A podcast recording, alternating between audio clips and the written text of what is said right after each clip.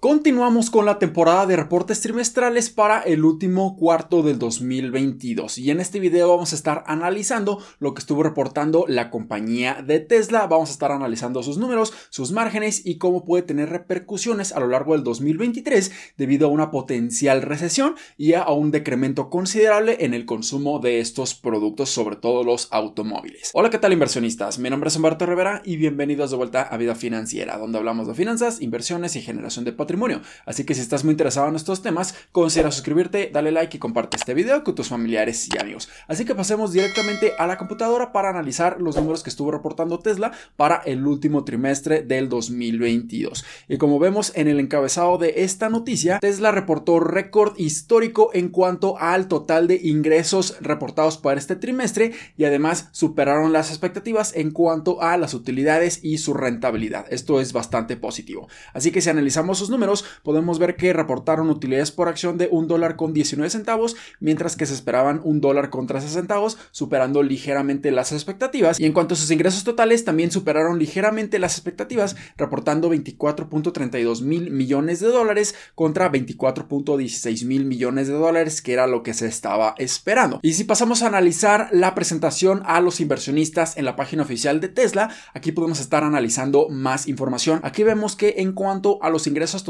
solamente en la unidad de negocio de sus automóviles reportaron 21.3 mil millones de dólares para este último trimestre y esto representa un crecimiento año con año de un 33%. Y tan solo 467 millones se le atribuyen a los créditos regulatorios de Tesla y esto representa un incremento considerable año con año de un 49%. Y aquí también nos muestran que su utilidad bruta fue de 5.5 mil millones de dólares, un crecimiento de tan solo un 13% y el margen bruto decrementó a 25.9%, por debajo del 26%, cuando a lo largo de los últimos trimestres estábamos viendo que este margen se mantenía por arriba del 30%, pero lamentablemente ha estado cayendo considerablemente a lo largo de los últimos trimestres y ahora está reportando un margen bruto que no habían reportado en muchos años. El ingreso total que reportó la compañía, como ya lo mencionamos, 24.3 mil millones de dólares, un crecimiento año con año de un 37% y la utilidad bruta total fue de 5.8 mil millones de dólares, un crecimiento de un 19%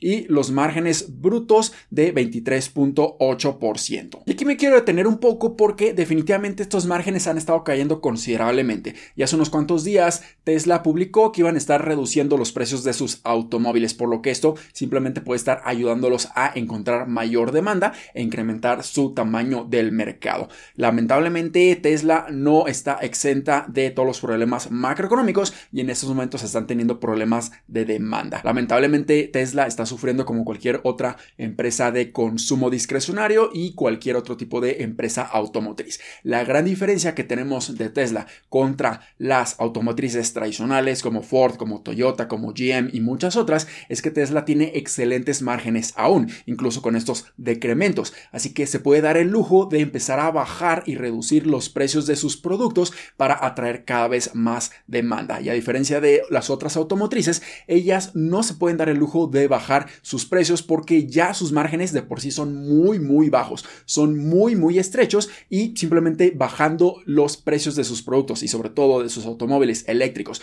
Para hacerle competencia a Tesla, esto va a estar simplemente ocasionando que su flujo efectivo vaya a estar bajando considerablemente, empiecen a generar cada vez menos rentabilidad y los inversionistas en este tipo de automotrices tradicionales no están buscando tanto crecimiento, simplemente están buscando ingresos estables, flujo efectivo positivo y si ellos empiezan a ver que las automotrices para hacerle competencia a Tesla empiezan a bajar incluso más sus márgenes, aquí pudiéramos ver una gran destrucción de valor y pudiéramos ver cómo muchos inversionistas simplemente se van de estas compañías. Tesla definitivamente es una compañía automotriz, pero tiene la ventaja de que tiene aún muy buenos márgenes y se puede estar dando el lujo de reducirlos en este momento para empezar a incrementar su tamaño del mercado, para incrementar sus ingresos y posteriormente se pudiera estar preocupando por la rentabilidad. Pero esto puede estar generando un poco de problemas en cuanto a la evaluación. Pudiéramos ver que su evaluación empiece a incrementar considerablemente a lo largo de los siguientes trimestres y solamente como inversionistas debemos de tener mucha precaución con esto. También aquí nos muestran que sus gastos operativos decrementaron a una razón de un 16% año con año.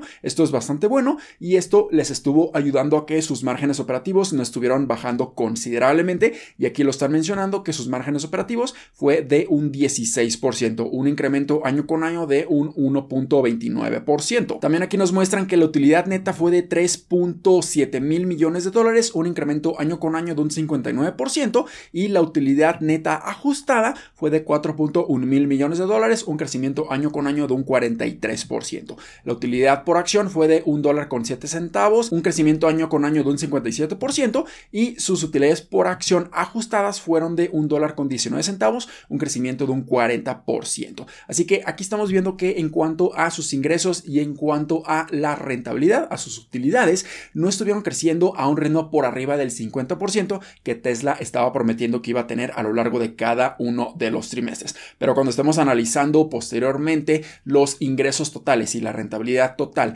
de todo el año fiscal 2022, aquí sí vamos a ver que los crecimientos aún los están cumpliendo y esto es bastante interesante. Y finalmente vemos que la cantidad de efectivo proveniente de sus operaciones fue de 3.3 mil millones de dólares, un decremento considerable de un 29% año con año. Sus gastos de capital prácticamente se mantuvieron exactamente igual año con año, con un ligero incremento de un 3%, y su flujo efectivo libre decrementó también considerablemente a 1.4 mil millones de dólares. Esto representa un decremento año con año de un 49%, y esto quiere decir que ahora tienen efectivo o equivalentes de efectivo de 22.2 mil millones de dólares, un crecimiento año con año de un 25%. Así que si ahora sí analizamos el año fiscal completo del 2022, aquí vemos que los ingresos totales provenientes de su unidad de negocio de automóviles fue de un 51%, sus ingresos totales fueron también de un 51% y vemos que su utilidad neta se reportó en un crecimiento año con año de un 128%, mientras que su utilidad neta ajustada de un 85%. Así que claramente estamos viendo que existen aún muchos problemas macroeconómicos, esto está afectando fundamentalmente a la compañía de Tesla,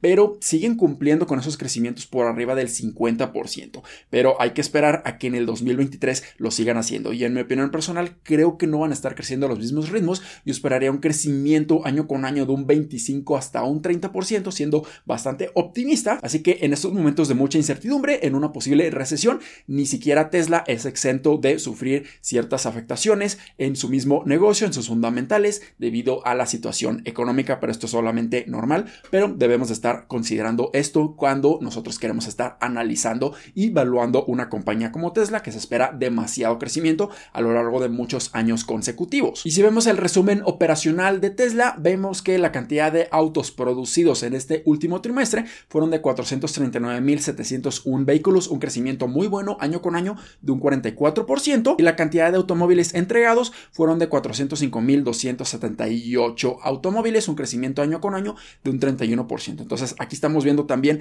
que están produciendo más vehículos de los que están entregando, por lo que aquí claramente también estamos viendo cómo está afectando la demanda en esta compañía. Están entregando menos productos de lo que están produciendo, por lo que esto pudiera estar generando un exceso de inventario a lo largo de los siguientes trimestres y es natural que Tesla quiera incentivar el consumo nuevamente bajando los precios de sus mismos automóviles. Y tras reportar estos números, Tesla prácticamente se mantuvo tablas el día de hoy. Tuvo una ligera plusvalía de tan solo 0.38% y tras reportar estos números tuvo una ligera minusvalía de un menos 0.30%. Así que Tesla simplemente se mantuvo exactamente igual porque ya estuvimos viendo cómo a lo largo de las últimas dos semanas el desempeño de la acción de Tesla ha tenido un excelente crecimiento y es porque simplemente se estaban esperando números bastante positivos, no tan extremistas o no tan positivos y optimistas como muchos estaban esperando, pero números que simplemente se mantuvieran en línea de lo que se estaba esperando y así fue lo que estuvo reportando Tesla, por lo que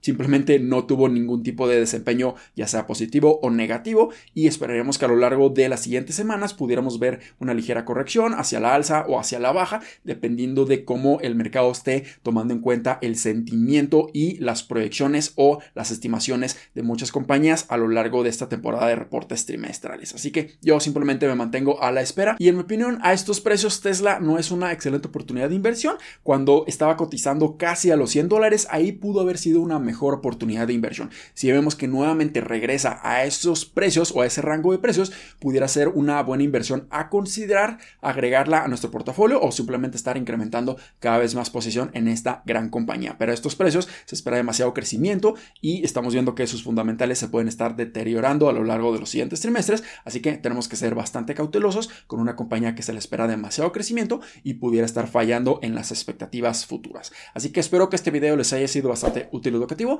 Si fue así, considera suscribirte, dale like y compártelo a tus familiares y amigos. Nos vemos en el siguiente, muchísimas gracias y hasta luego.